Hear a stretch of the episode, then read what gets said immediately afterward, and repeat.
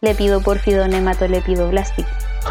y ese superpoder, Texturas de la roca. los poderes de la geología incomprensibles. Apenas se pueden pronunciar, pero todos esos segmentos de palabras intentan expresar una forma en la que se están distribuidos los minerales en las rocas. Es decir, lo que las rocas nos están diciendo.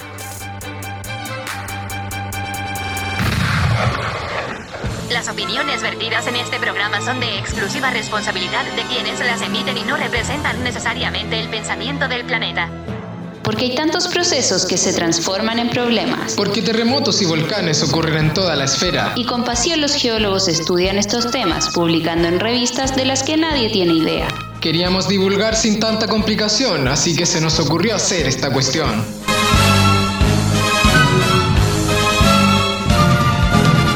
Había una vez una montaña Donde antes hubo una laguna y una falla. y fósiles regados por toda la playa. ¿Todo en el mismo lugar? Sí, sí, sí, todo eso y mucho más. Pongan los oídos pegados a su auricular, porque aquí comienza Esquirlas de Tierra, un programa para toda la familia.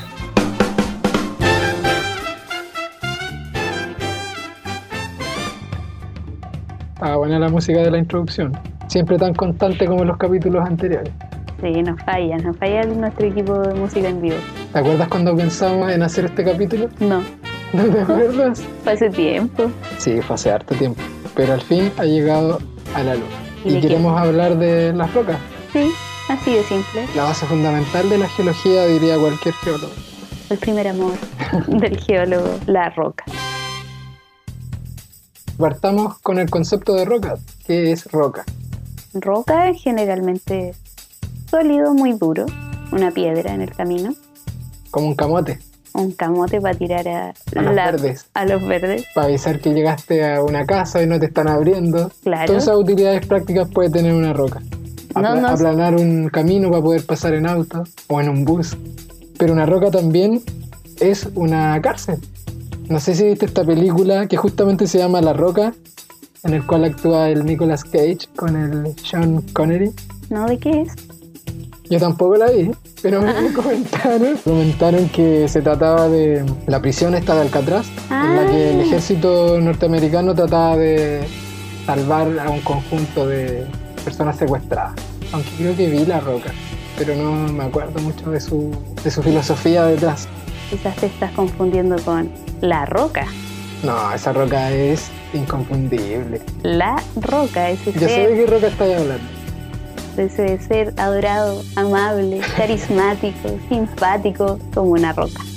Yo creo que La Roca, su apodo, viene de otra roca, Otra, No sé si te acuerdas de los superhéroes de los Cuatro Fantásticos. Sí, porque el tipo era el elástico, ¿te acuerdas? y por el El flaco este, Ah, sí, sí, el que después era el villano. el villano Con la de- roca. en San Andrea.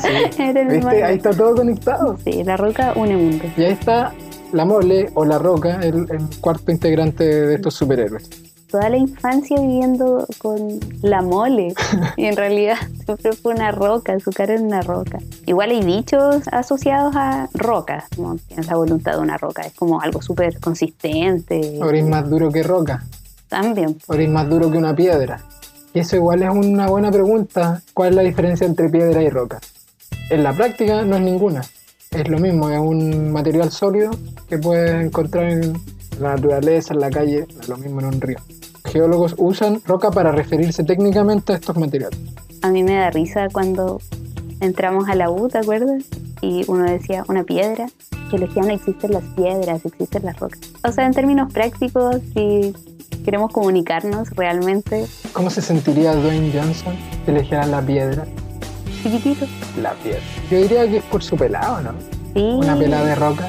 Él cuando tenía rulitos y era como luchador, No, ahí no le decían no la le roca. decía la roca. E- Era la piedra. Y el género The Rock. del rap. Mira la palabra poderosa que es, que agarró un género musical de décadas. Ah. Sí.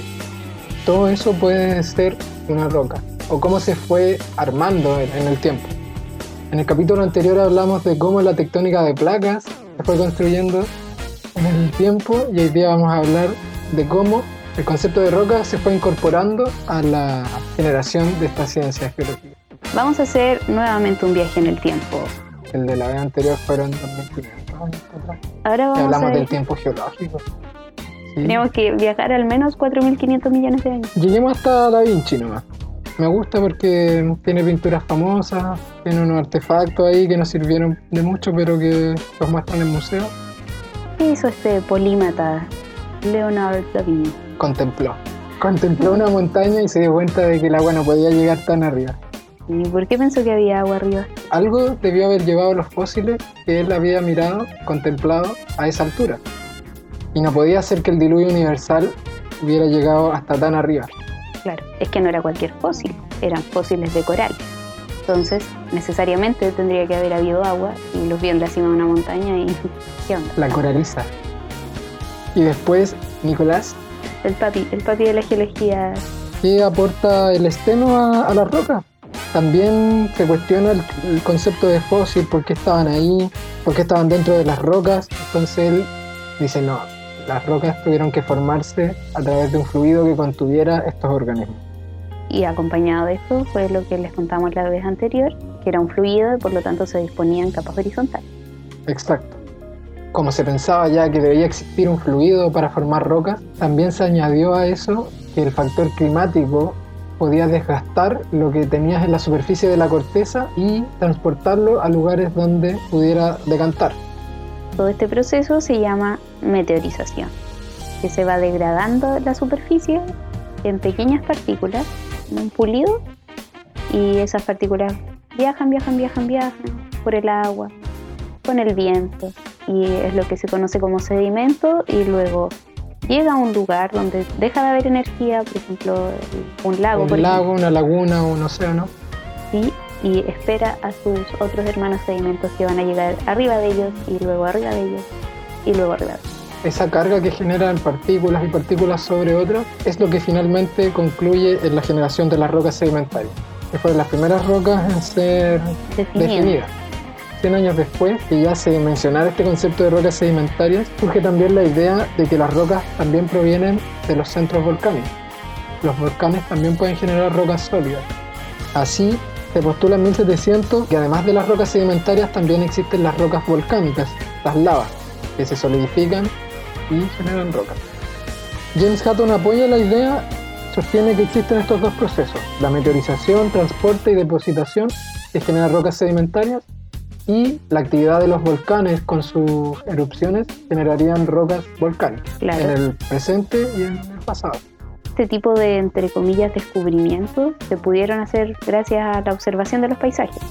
Erupciones habían, entonces se podía ver que había algo fluyendo desde esos centros volcánicos. que era diferente a cómo se formaban las rocas sedimentarias. Y claro, que también esa es la, la gracia o la gana que tienen las rocas sedimentarias, que son procesos que quizás son lentos, pero uno puede ver todo, como ver una duna, por ejemplo. Se van trasladando o las mismas partículas se mueven con el viento, entonces O un río mueve las piedras que van en el fondo.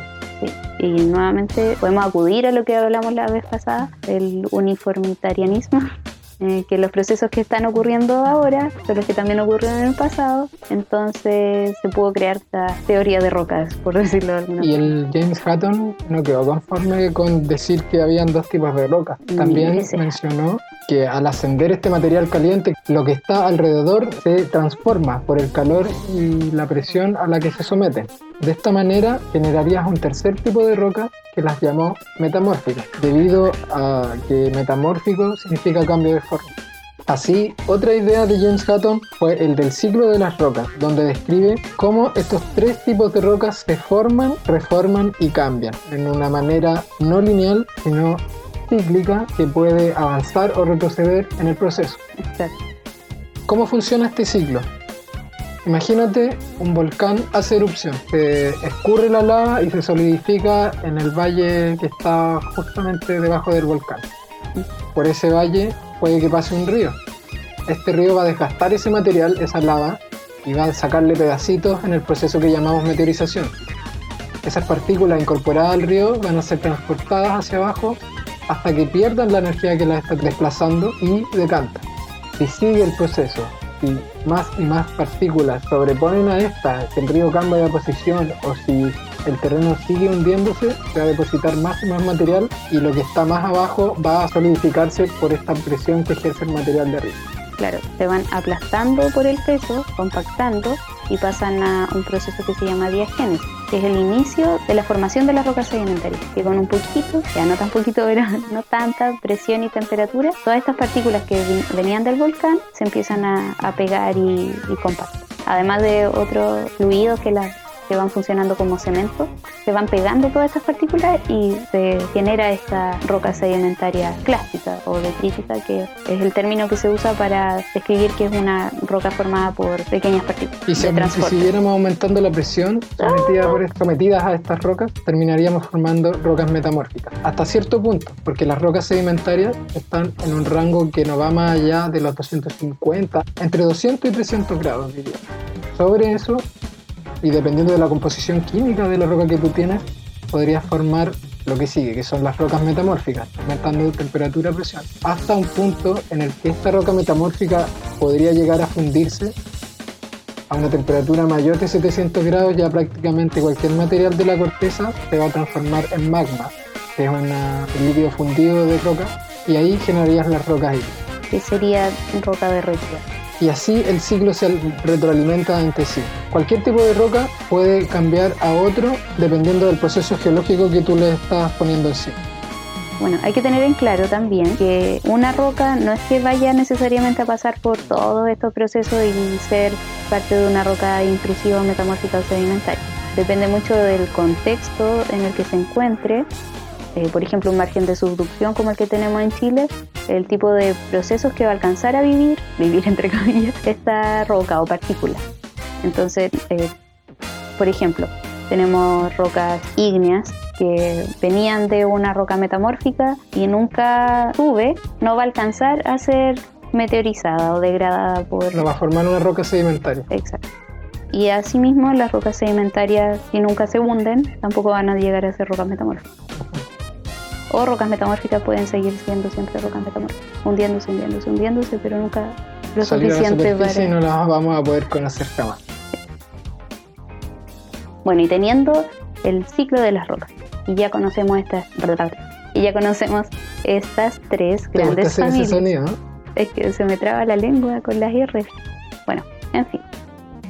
¿Qué es lo primero que en lo que nos vamos a fijar para identificar a qué tipo de roca corresponde alguna roca que encontremos? ¿eh? Su sabor. Y si Su pasó, olor. Ah, puede ser, huele a azufre. Si oliera a azufre, mi nariz no sufre. ¿Pero qué, qué harías tú? Te enfrentáis a una roca La miro. en medio de la calle. le hablo. Cuéntame tu secreto. No, lo primero, lo más claro de ver es la textura. ¿Qué es eso? ¿A qué me refiero con esto? A que si vamos a ver, por ejemplo, una masa de algún color, Como una masa de pan amasado. una masa algo muy homogénea. O si vamos a ver muchos cristalitos, pizza. una masa de pizza, muy homogénea. Pero imagínate, hicimos una masa de pizza con orégano. Oh, qué rico.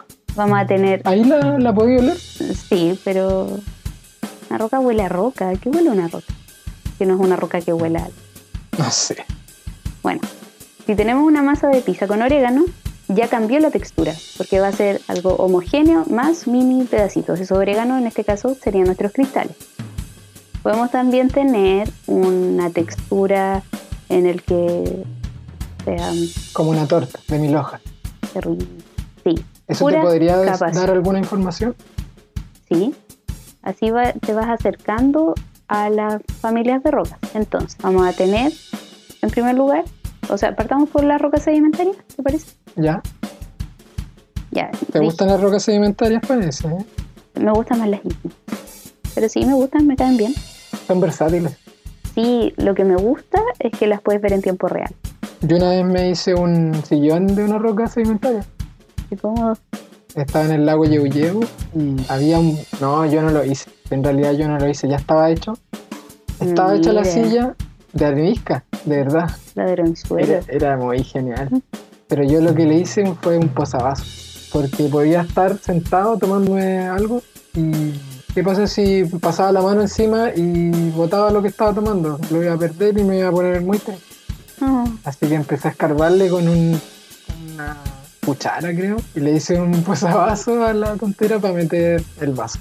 A ver, la- Fue mi aporte, mi, mi mejora hacia esa obra. ¿ahí decidiste estudiar Artesanal. geología? No, ella está estudiando geología. Ah, después de dar geología general descubriste que las rocas sedimentarias eran... Servían Servían, para para hacer eso. posavasos. Claro. Sí, pues, por eso me gustan las rocas sedimentarias, porque puedes hacer posavasos en ellas. Pero las rocas sedimentarias pueden dividirse estratégicamente en rocas detríticas, químicas y bioquímicas. Son tan diversas estas rocas que necesitamos agruparlas en nuestros grupos. Y estos grupos a su vez en subgrupos. Las rocas detríticas vendrían, por ejemplo, del acarreo de un río, de todo lo que llega como vómito desde las montañas hacia zonas más bajas. Meteorizas un granito, una roca ígnea, roca metamórfica, y granitos pequeñitos, trrr, Y se van pegando, pegando, pegando, pegando. y tienes rocas detríticas. Las rocas bioquímicas, en cambio, se generan por una interacción entre organismos y el medio.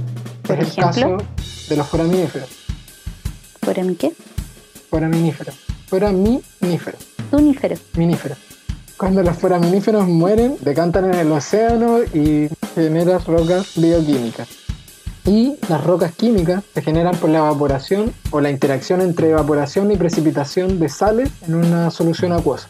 Esto es muy típico de los salares. En zonas donde hay altas temperaturas, la tasa de evaporación es alta y la de precipitación también. Entonces ahí hacen un vínculo muy bueno para generar rocas de este tipo. Y se te olvida el carbón. El carbón sirve para lavarse la cara, antiséptico, las pastillas de carbón. Nunca se olviden de llevar pastillas de carbón cuando vayan a acampar. Y recuerden que están formadas a partir de materia orgánica que se enterró a la suficiente profundidad como para solidificar. Ahí salió la pasta. A la suficiente profundidad para generar pastillas de carbón. En molde. Tienen la profundidad arriba de materia orgánica, poquito más abajo el jabón de carbón, poquito más abajo las pastillas de carbón, así con las rocas sedimentarias, Pero nombremos alguna. como la arenisca de esto. Sí. Adivina de dónde viene. Arena. Oye, ¿y la lutita? Viene supuestamente del latín lutum, que significa lodo. Igual tiene sentido, ¿cierto? Si es que decimos cómo es una lutita, tiene todo eso. Sí, pues, así son las lutitas. Fin. Imaginemos una lutita. Cierra los ojos. Una lutita es una roca con partículas muy, muy, muy, muy, muy finas. Imagínense, le echamos agua, lodo. Lodo en Duro. polvo. Lo- Lodo en polvo y pegado Y la coquina. de coco. Sí, justamente de coco. Viene de, de esa expresión, Un poco loco. que viene del griego, que significa grano o pepita. Pero también hay otros orígenes para esta palabra coco, Mamá Coco, como mamá coco. recuérdame. o cuco del francés, que significa huevo. Así, esta homologación, la coquina es una roca formada de muchos restos orgánicos de conchas que se forman por eventos de tormentas que arrastran material y lo acumulan. Entonces sí podríamos adjudicar el concepto de coco a la coquina. ¿Por qué no? Porque, Apruebo. porque sí. Apruebo 2020. Ustedes me imagino que han ido a la playa y se ponen a buscar conchitas, que no he hecho eso alguna vez. Imagínense juntar todas esas conchitas y apretarlas. Eso es una Un coquina. pastel de Un conchitas. pastel de conchitas. ¿Y el carbón? Ya te dije, el carbón, primero tenía el el jabón de carbón, después la pastilla de carbón. ¿Qué más quieres que te diga? ¿De dónde viene el carbón? De carbo, Carbonato. de carbonada. De carbonada. ¿Has cachado cuando se te quema la carbonada? ¿Cómo queda? Negrita. No se te puede quemar una carbonada. Aunque a mí una vez se me quemaron unas papas cocidas. Te quedaste dormido. Sí. El cóctel perfecto para que se te quemen unas papas es tener sueño y cerrar la puerta de la cocina. Y no poner un cronómetro. Y no tener olfato. Por eso, pues, cerraste la puerta, ya no perdí la, El olfato. la capacidad de olfato. ¿Cómo podía oler detrás de puerta? Ese sí que sería un buen superpoder. Pero es que el olor a quemado es súper pasoso. Sí. Pero tiene relación. El carbón viene de carbo y que significa o que viene o se refiere a la materia de color negro que queda como resultado después de quemar madera. Súper textual a lo que ocurre cuando se hace carbón también. Y la caliza, ¿Por qué pensaste en caliza? porque ¿A me ti te gusta, gusta la caliza? me gusta la caliza. ¿Y adivina de dónde viene caliza? Calcetín. No, Uy, viene de calizo. ¿De calizo? Sí, calizo. Calizo está compuesto por cal e iso. Ah, Cal es un material que está hecho de cal. Y el iso es un sufijo de pertenencia. O sea, estás diciendo que el calizo es algo hecho de cal. Y cal, a su vez, viene del latín calx o calcis, que es un guijarro o piedra caliza. volvimos a lo mismo. O sea, caliza viene de caliza, del latín El cal- calizo. al caliza. Y estas rocas han sido usadas ampliamente por la humanidad para construir, como ya te dije, yo hice un posavasos, pero hay gente que ha pensado más en grande y ha hecho incluso pirámides. ¿En serio? ¿Las pirámides? Sí, las pirámides de Egipto fueron construidas con caliza de foraminíferos. Que entrete ir a verlas. que Son puros cositas chiquititos. Tendrías que ir con un microscopio si no ver los Sí. forami- foraminíferos. Foraminíferos que se acumularon hace 50 millones de años en el mar del Tetis, cuando el clima de la Tierra estaba pero on fire. Entonces permitía que la caliza se depositara en estos mares ampliamente y concluyó en que pudieran construir las pirámides. tenían material de sobra ahí para hacer todas las pirámides que quisieran. Y también la arcilla, como la, la lutita o cosas de ese estilo, te permiten hacer ladrillos al cocinarlos en un horno, se endurecen y sirven para construir también. Para aquellos que no eran tan... majestuoso en su construcción. No, pero la arcilla igual es súper, fue súper y es súper utilizada en la alfarería. O sea, es la, la materia prima de la alfarería. Que una vez que se inició todo esto, permitió ya empezar a conservar, por ejemplo, los alimentos o a cocinarlos. Nos amplió la gama alimentaria, entonces, viva las arcillas. sí, son súper útiles las rocas sedimentarias en términos de construcción. Pero ya, me, me cabrearon las rocas sedimentarias. ¿Por qué no hablamos de, de otra cosa? Pasemos a las rocas que me dijiste que te gustaban más. Las rocas ígneas. me dio, me dio calor. ¿Por qué? Ignio, ¿Ígneo? ¿Te suena algo de calor? sí, ignio significa de fuego, o lo que tiene naturaleza de fuego. Procede del adjetivo latín igneus, que significa de fuego, encendido, deslumbrante o resplandeciente. ¿Te gustó esa o no? Poderoso el nombre.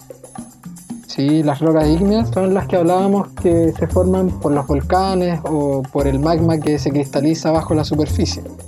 Estas rocas ígneas se dividen en dos tipos de rocas, que son las intrusivas y las extrusivas o volcánicas. Como una persona que sale a pasear al- a la montaña o, o le gusta hacer trekking podría darse cuenta entre estos dos tipos de roca que tú estás diciendo? por la clave de todo, la textura. Entonces tenemos las intrusivas que tienen mucho más tiempo de formación y todos los cristales que las conforman tienen tiempo para formarse gorditos, gorditos y crecen todos al mismo tiempo, Jugosito. jugositos cristales y quedando estos cristales grandes. Son los típicos superficies de cocina, como el granito, que lo venden así. Que uno puede ver manch- manchitas, cristalitos oscuros, claros y todos interacrecidos uno al ladito del otro. En cambio, las rocas extrusivas, como que tienen que salir súper rápido y alcanzan a ponerse un poquito la ropa y tienen que correr. Entonces, te- tenemos alguna formación de cristales, pero otros más chiquititos, y se forma como la masa con, con orégano, una textura El así tamaño de más los caótica. cristales es más pequeño. Es difícil de reconocerlo a primera vista. Sí. Y además puedes tener cristales pequeñitos uy, acompañados de cristales grandes, como que todo... Todo un tiene que ver con el Mm, desorden. tiempo que tuvieron para poder crecer estos cristales. Baby cristales. y Así se una fueron. persona que sale a hacer trekking podría diferenciar entre estos tipos de roca por el tamaño de los cristales y la relación que tienen su tamaño entre ellos. Y aquí hay varios nombres que son atractivos. ah, Así, ¿Te gustaría que te dijera alguno de ellos? Yo soy el mago del- de la etimología. de la etimología de roca. A ver, cuéntame. Pero empecemos por Puedo la... cumplir cinco deseos. Empecemos por el basalto, que es la típica ne- roquita oscura que está cerca de los volcanes. Oscura con hoyitos. Cuéntame. El basalto. ¿Estás segura? ¿Estás segura que quieres que te revele esta información? Quiero. Sí, quiero. Basalto procede de una palabra egipcia. Basal. Bacán. que luego pasó al griego a denominarse basano y después con el latín pasó a basalto por un error de transcripción. Alguien lo escribió mal y per- permutó el lenguaje. Entonces se podrían llamar basanos en vez de basaltos. Basanos me imagino como vasallos, Ah, pequeños individuos así en los volcanes. que basalto es una palabra no se usa para otras cosas. Pero andesita, por Basaltear. ejemplo. Andesita. Pero andesita, sí. El origen del nombre andesita proviene del- de su lugar donde es- es más común, la cordillera de los Andes. Oh, Esto, conjunto con el sufijo ita, que es muy característico para rocas y minerales, te forma el nombre andesita. También tienes otros términos que no están tan relacionados con un lugar geográfico. Por ejemplo, la riolita viene de- del conjunto riax, que significa corriente, y el término litos, que significa roca. Esto de corriente proviene porque la riolita se forma a partir de un flujo de lava. Cuando tú cristalizas o solidificas lava, te queda una forma de flujo, capa sobre capa. estiradita, Sí. como una rayita. Ah, sí, tiene todo el sentido. Parece que a la gente le gustó nombrar las rocas, las rocas ígneas por los lugares en donde estas se formaban. ¿Cumpliste tu cuota de deseos? No, Te puedo dar tres nombres más, ya. Cuéntame del pero gas. los voy a elegir yo. Pero qué deseo es eso. Porque ya me, se me agotó el- la memoria RAM. Oh, Mi memoria RAM colapsó. ya, dime lo que tú querías decir. Te voy a mencionar de dónde viene Gabro, Dacita y Tonalita. ¿Puedo, puedo pedir un deseo más? ¿Qué me quieres? Después te lo digo. Ya. Suspenso. Estas tres rocas provienen de lugares geográficos, todos ubicados en Italia, pero la diferencia que podríamos hacer es que Gabro y Tonalita son rocas intrusivas y Dacita es una roca extrusiva. Los nombres correspondientes de estos lugares son Gabro, Tonale para Tonalita Pero dilo en italiano. y Dac- Dacia. ¿Cómo es? Gabro. Y Tonale. Tonale. Y el Sí. otro Dacia Mamma mía. Así se habla. Imagínense moviendo los brazos con cara de pasta. Mamma mía. No, perdón. Dacia. ¿Cuál era tu último deseo? Esta típica negra. Como vidrio. Ah, Obsidian. Sí, la obsidiana. El obsidiano fue descrito por primera vez por Plinio el Viejo. Famos- ¿Cuándo? Famoso, famoso. ¿Cuándo El fue año 79 después de Cristo. Como todos estos naturistas, él reconoció, él comprendió, él Contempló. él hizo todos esas grandes, esos grandes verbos y dijo que Quiero ser científico con esos grandes verbos. él conmensuró Eso me gusta. Él conmensuró la naturaleza y encontró este vidrio volcánico súper oscuro, pero no había sido él el primero en encontrarlo, sino que había sido Obsidio, Uah, el Ah, es- explorador mi- el minero, te iba a decir. No, Quedaste pegado con los geólogos. el explorador era un explorador romano y en su viaje a E-, Etiopía nombró allí la obsidiana. Es que quizá igual era mine- minero, pero romano. No se aceptaban mineros romanos en esa época. Ay, ay, Etiopía. Etiopía. ay. Etiopía. sí, Bueno, y estas rocas. Oye, pero te voy a contar un, un secreto también. ¿Cómo los geólogos se dan cuenta de cuál roca es cuál? mm, ¿Por qué hay.? Por la textura. Ah, ya, repeti- repitiendo todo. No, por, La por el- chica textura chica te vamos textura. a dejar para el final del capítulo. Pero yo quería decir La otra chica cosa. textura Ah. Ya me callo. al armario. Text- No, las rocas ígneas se diferencian primero por su textura. Puedes diferenciar entre rocas extrusivas e intrusivas. Haces el primer paso. Ya lo dije. Chica textura. Ya me callo. Después Puedes reconocerlas de manera macroscópica o como dicen algunos, a ojo desnudo. A ojo desnudo. Entonces tomas una varita mágica, la haces girar en el aire Y se y la hace- apuntas a la roca. ¡Fa! Así. Y te revela su nombre. Pero esas varitas mágicas son escasas. Cada vez quedan menos. A mí mi abuelita me regaló una, pero se me perdió. Uh, en el Así yeu que, yeu. así que por eso tuve que estudiar geología para poder aprender a reconocer estas rocas. Los geólogos lo que hacen es identificar los minerales formadores de estas rocas, que son los más abundantes. Siempre los vas a encontrar aquí, que son el cuarzo y el feldespato. El feldespato dividido en feldespato alcalino y feldespato plagioclásico. Todo esto depende de los elementos por los que estén formados. Sí, O sea, hay, eh, son más cálcicos con más calcio o más sódicos con más sodio o con más sílice. o y con más Entonces, así puede ver por la cantidad de cuarzos, como te dije, feldespato o plagioplaza. Dependiendo de su relación porcentual, tú puedes clasificarla como un basalto o, o una andesita o una tacita, riolita. Lo mismo con las rocas intrusivas. También en las intrusivas está el índice de color, Sí, que es la cantidad de o abundancia de minerales oscuros o máficos. Las rocas más básicas, como el gabro, van a tener más de estos minerales oscuros que un granito que tiene menos. Esto es como de básico oscuro a ácido claro. Esto Es como el por eso la se tiene migración. esta imagen tan clásica del geólogo con una lupa y una brújula. La lupa la utiliza para reconocer los minerales y poder cuantificarlos en las diferentes rocas que se van a encontrar. Claro, se van sacando los porcentajes, las relaciones entre minerales y se permite, o sea, y se puede clasificar la roca.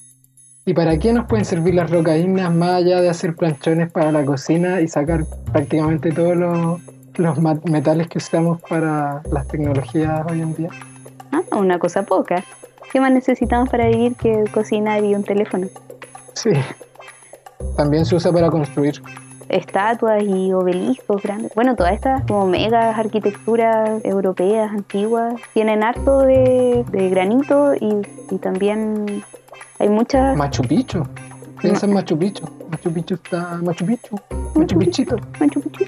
Está construido en granito. Esa es una obra arquitectónica incomprendida todavía. ¿Cómo fue que cortaron el granito estos locos? Para que ¿Estos malos de la calzaran cabeza? No, estos buenos de la cabeza. Bueno, Hijos y en- del sol. yendo Luminoso, poderoso, talentoso. hermana del africano que llegó de muy lejos. Sí, y todo eso. Qué cuático construir con granito. Sí. ¿Te lo imagináis a lo, a lo karate? todo quebrado. El granito. Quizás la roca puede partir los granitos. The Rock, partiendo The Rock. Oh, pero ahí se descompondría el universo. La roca parte la roca. Oye, y si le ponemos un poco de presión a la cosa, un poco de presión y de calor, pero no tanto como para no fundirlo, llegamos a las rocas metamórficas. Tú ya dijiste que era meta de cambio morfo de forma. Meta metamórfico. ¿Te imaginas? Hay una roca meta, meta, meta, meta, metamórfica. Eso sería cambio, cambio, cambio, cambio, cambio, cambio de forma. Estas rocas son generadas por las altas temperaturas y presiones en las profundidades de la Tierra.cl, causando cambios en las rocas ígneas, sedimentarias o metamórficas previas. Lo que cambia es la mineralogía, la textura y eventualmente la composición química. ¿Te gusta ese poema que estoy diciendo? Como el profesor Utonio. Pero no pierden su estado sólido. Este es un cambio que se genera de manera sólida. Igual es loco pensar eso. Es sólido pero medio plástico. Entonces es súper raro porque como que se moldean y se endurecen. Pero es Cuático. como, por ejemplo, hacemos un monito de plasticina y lo aplastamos. No, Claro, Ah, qué- el, qué triste. el- el estado de la materia no, no cambia, pero sí su forma. Y aquí es donde tenemos. Aquí es ¿Qué donde le tenemos? le... tenemos Le tenemos una pizarra. ¿Cuántas pizarras quieres? tres ¿Dónde va a poner tanta pizarra? en mi pieza. Bacán, bacán tu casa. Bacán mi casa. Bacán todas las pizarras que veo. ¿Y, ¿Y qué es la la pizarra?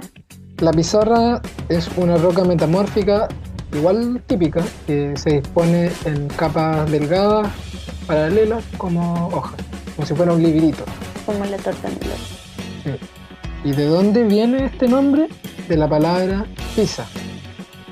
Telepizza. Telepista. No. Vendría de la suma de las palabras pizca y arra. Pizca significa pequeña y arra piedra. Del vasco. Ay, qué chiquitito. Sí. Ahí tendrías tus tres pizarritas. Mm. Y la filita, que es otra roca metamórfica, un poco más brillante que la pizarra, sí podrías diferenciarla, proviene de la palabra pilon, que significa hoja. Esto es literal. Tú ves una filita y pareciera que tuvieras hojas y hojas de piedra. Esta es la que también se conoce como piedra la. Que es una piedra oscura, lisa, brillante. Y la pizarra que mencionamos recién es lo mismo, oscuro, liso, pero no brilla tanto, Eso, Paco. más opaco. Y las filitas no son estas que se hacen ahora para poder acceder a los- al comercio, sino que es una roca, en Trum. este caso. Es que esas son filotas. Sí, Una filita puede provenir de una pizarra, con más y más presión. presión y temperatura. Y si seguimos ejerciendo esa presión, vamos a llegar a los esquistos. Sí, los esquistos, el origen de la palabra proviene del latín esquistos, que significa quebradizo. También aludiendo a esta disposición en capas, planas, paralelas, que si tú le aplicas un poco de fuerza podrías quebrar. Y se quiebran también en plano. Sí. Eso con las rocas que tienen forma de hoja. Pero también hay rocas metamórficas que no tienen esta forma típica de hoja o en plano. Pero sí se nota su disposición alineada. Ujú. Por ejemplo, Como el name. Como el, como el James Nemes. no existe. Como el James. Pero habla bien. Seis años en la universidad para esto. Yo siempre le dije James. Yes, te faltó. El Neis. Ah, El Neis me da miedo el nombre. Como que llegue el Neis acá. tal Neis. Tía tal Neis. Oye, un buen apodo. pero a mí, ¿Por qué nunca me dijeron así? Y Neis proviene del alemán antiguo. Neis. Nice, ¿Cómo llamaría ya el Neis? Ay, nice.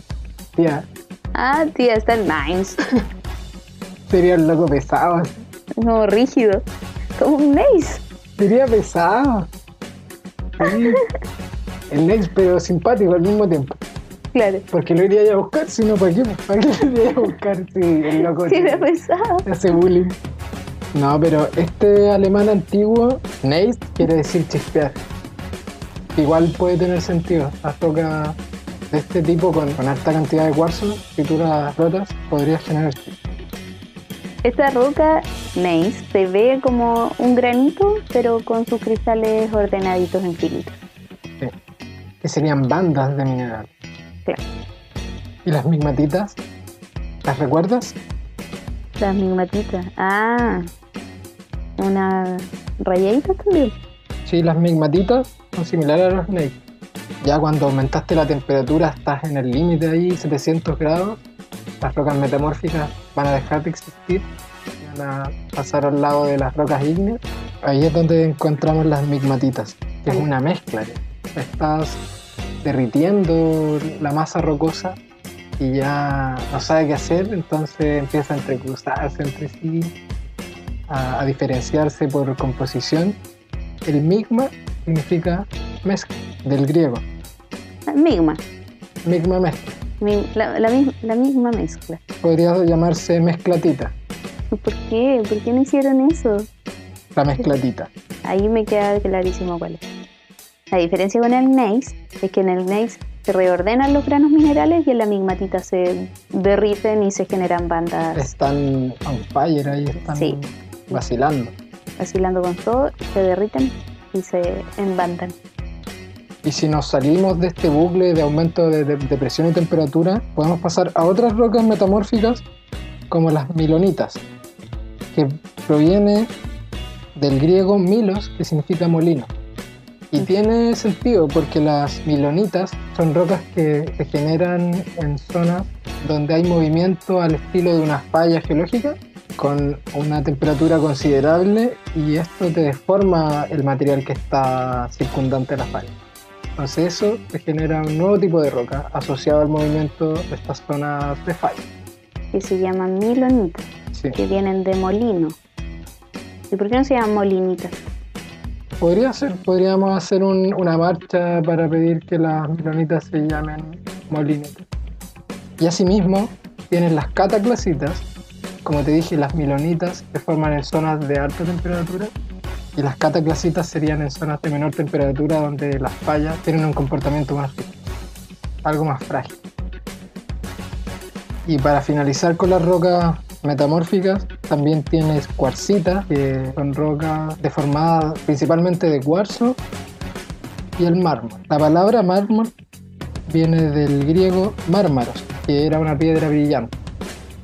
El mármol no es más que rocas carbonáticas metamorfoseadas, Por ejemplo, las calizas, que se depositaron al estilo sedimentario.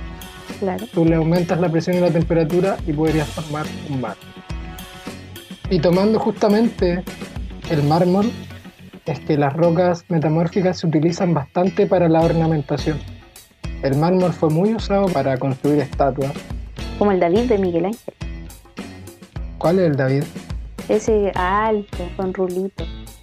Pero hay hartos templos y catedrales que usan el mármol. Es que es bien bonito en realidad. Sí, puede tener di- diferentes formas que va a ser. se generan banditas. Bueno, sin ir más lejos, se hacen queques marmolados por esta textura, aunque podría ser un queque milonitado. ¿Blindado? Mm, Sería más sabroso. Sí, más esponjosito. Qué interesante las rocas. Igual es, es complejo hablarlo, pero los vamos a ayudar un poquito, porque hay paisajes muy icónicos en donde podemos ver estos tres tipos de roca. A ver, Preguntan, quiero un paisaje bacán con rocas sedimentarias. Valle de la Luna, pa, San Pedro de Atacama, La gran duna. La granduna, la grandona, granduna. La gran duna, tengo una buena anécdota de ahí, pero no te la voy a contar. Tú dices esa gran duna que no se puede pasar. Sí, esa gran duna que no se puede pisar. que yo Caminaste pisé, por ahí. la pisé, quedó marcada. No. Quizás en cuántos miles de años más esa huella no se va a poder recuperar. Por eso está ahí ahora en este movimiento de conservación de patrimonio. Sí, para pagar mis culpas. Recuerden, si van a San Pedro de Atacama, No pisen la gran duna. no la pisen. Otro ejemplo muy icónico son las catedrales de mármol. ¿Cierto? Las catedrales de mármol en, ¿Dónde el, quedan esas? en el lago General Carrera. Tien- Llegando a Puerto Tranquilo, puedes tomar una lanchita e ir a visitar las catedrales de mármol. Una lanchota que estuviéramos en Italia. Y el granito es el que podemos ver en nuestras espectaculares ¿Cuál torres es? del Paine. Las dos torres, Esa es Está la película, formada de- po, ¿no? Del Señor de los Anillos. ah, pero esas no son de granito. ¿De qué son? No sé por qué no la vi. ¿Y qué tienen que ver estas dos torres con el Señor de los Anillos? Nada. Que son Pero sí dos tienen torres que ver con las rocas y... y con el granito. También lo que se ve en los cuernos del Paine. Bueno, es que en realidad allá esa gran capa rosada que se ve es un granito o unos granitos. Bacán. Así como para tener una idea más o menos. O si uno va cerca de un volcán, esas rocas porosas, oscuras, son basalto. Que- y que no son livianas, porque las que son muy livianas, porosas y oscuras son pome. Que es otro tipo de roca. Y el que sigue, y el Y que el sigue. que sí. Oye, son, son un montón de lugares los que me mencionas. Todos bonitos. No he tenido la oportunidad, sí, de ir a las torres del Paine, Yo tampoco. pero yo creo que van a durar al menos unos miles de años más. Así que tengo todavía tiempo para ir. Por eso hay que cuidar y promover el cuidado del patrimonio geológico. Siempre me he preguntado qué tipo de roca es la roca. Uh, yo ¿Lo creo que habrá no, se- revelado alguna vez? no se ha definido. ¿Sabrá qué puede ser un tipo de roca? Quizás deberíamos llamarlo, hacerle un test y vamos a saber su tipo de roca. ¿Te lo topaste alguna vez? Sí, en, en las redes sociales. En películas. Es que le- es como un icono de la superación también. Y una vez estaba viendo internet, vagando por la web, y llegué a unas frases inspiradoras de la roca. Estaba en una época oscura de tu vida. Arturo. Es claro, tu- yo autoayuda, que da un Hiciste Johnson. la autoayuda de Dwayne Johnson. Sí. ¿Downey Da- Johnson? Dwayne Johnson. Dwayne, digo.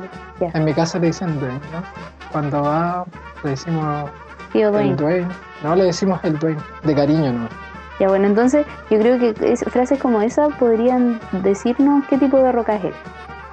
A ver, tírate una. Me tiro una. Me gusta usar los tiempos difíciles del pasado para motivarme en el presente. ¿A qué te suena eso? A una roca sedimentaria. Ya, sí. O sea, en ese momento Johnson se sintió como una roca sedimentaria, sin saberlo a lo mejor. No era culpa de él, No era era- culpa de los geólogos. No era culpa de él haber recibido todos sus momentos volcánicos y haber llegado a una cuenta. Claro, él utilizó el material antiguo para poder hacer frente al presente. Yeah. Tírate otra. El éxito en cualquier cosa siempre se reducirá a la suma de enfoque y esfuerzo, y nosotros controlamos ambos factores. Metamórfico todo el rato. ¿Por el esfuerzo decís tú? Sí.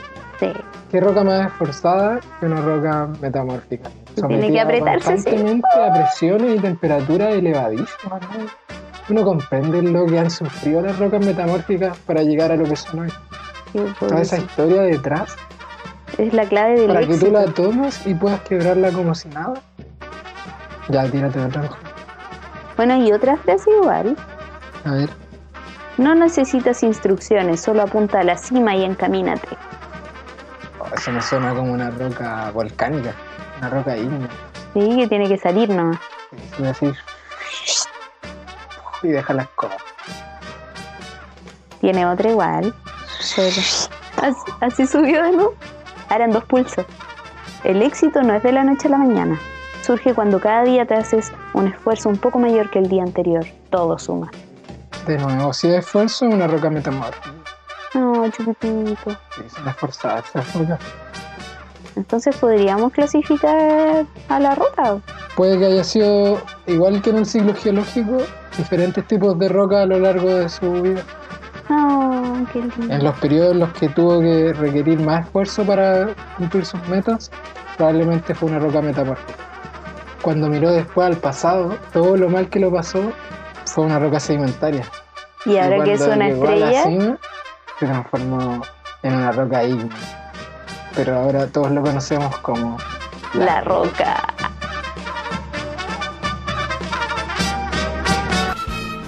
Esta ha sido una más de Esquirlas de Tierra.